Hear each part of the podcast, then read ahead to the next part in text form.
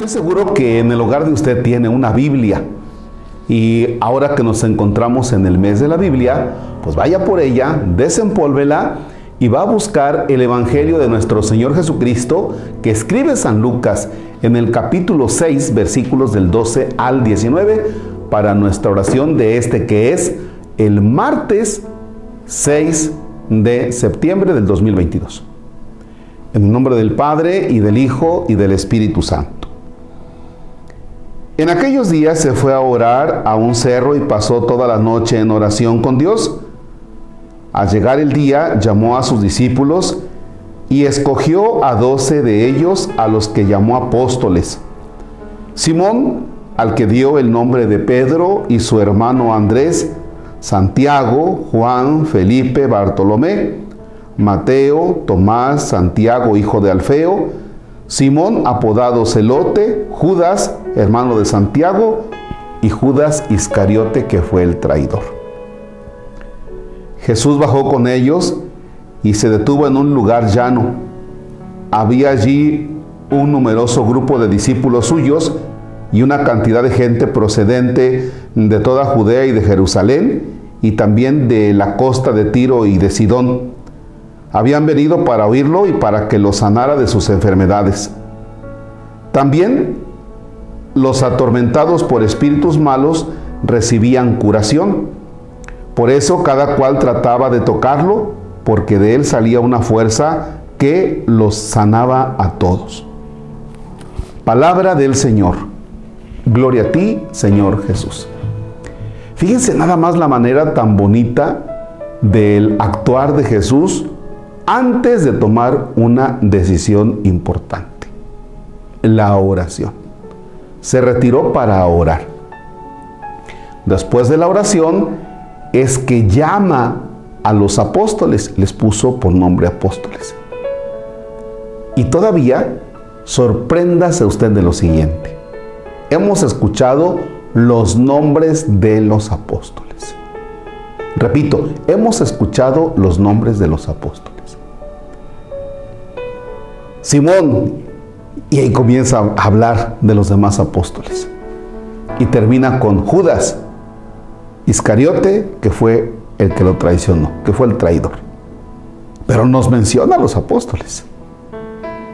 ¿Qué quiere decir con esto?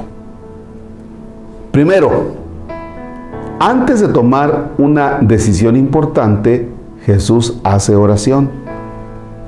Y con todo y que hizo oración, vaya, le sale uno medio maloso, que es Judas.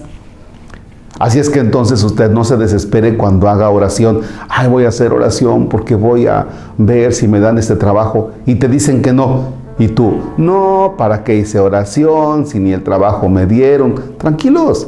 O sea, la oración no quiere decir que es para que todo te salga bien. De ahí tenemos que partir. Luego, ¿por qué el nombre de cada uno de los apóstoles? Porque cada uno tiene una historia. Así es como Dios llama. Llama a Pedro que está trabajando en un lugar concreto con una historia muy concreta. Y está también Judas. Están otros tantos. Pero Judas, sabrá Dios cómo habrá sido de niño y qué intereses tenía, como para que llegara a tomar la decisión que tomó. Lo interesante de esto es que Dios llama a cada uno por su nombre, con su historia, que Él va tratando de meterse, pero al final las personas son las que van tomando decisiones. Estoy por concluir. Dios te llama a ti y te llama desde el día de tu nacimiento, desde engendrarte, tú eres esa historia con Dios. Está tu papá, tu mamá, tus hermanos, los vecinos, ese entorno en el que tú te desenvuelves, es lo que ha ido definiendo el cómo eres, el cómo actúas. Pero fíjate, Dios, así como eres, te va amando cada día. Él tiene su propuesta, tú tienes las tuyas, se conjuntan y caminan. Y así al otro día, Él tiene su propuesta, están las tuyas, se conjuntan y caminan. Y así, todos los días, todos los días. No vayas a pensar que como somos millones de personas en el mundo, tú eres del montón para Dios. No, no eres del montón. Eres único. Tú eres único. Como yo, Marcos Palacios, para Dios soy único. De ahí el sentirme amado por Dios. Disfruta la alegría, el gozo de sentirte amado por Dios. Disfrútalo hoy. Ojalá caigas en la cuenta de eso. Dios te ama. No, yo creo que al que ama es al de junto, a mi vecino, a mi hermano. No, no, no, no, no. Te ama a ti concretamente. Por eso los doce apóstoles, cada uno tiene su nombre. Tú tienes tu nombre, tienes tu historia. Te voy a decir una cosa. Date hoy la oportunidad de sentirte amado por Dios. Repito, date la oportunidad de sentirte amado por Dios. ¿Quién te ama?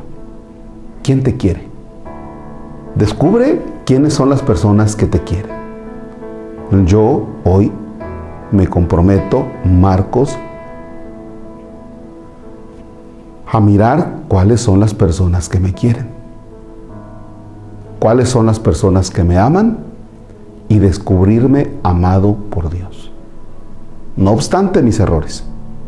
Y así tú descubre hoy quienes te quieren, quienes te aman y date la oportunidad de sentirte amado por Dios. Deseo que este martes en tu mente pase la siguiente frase.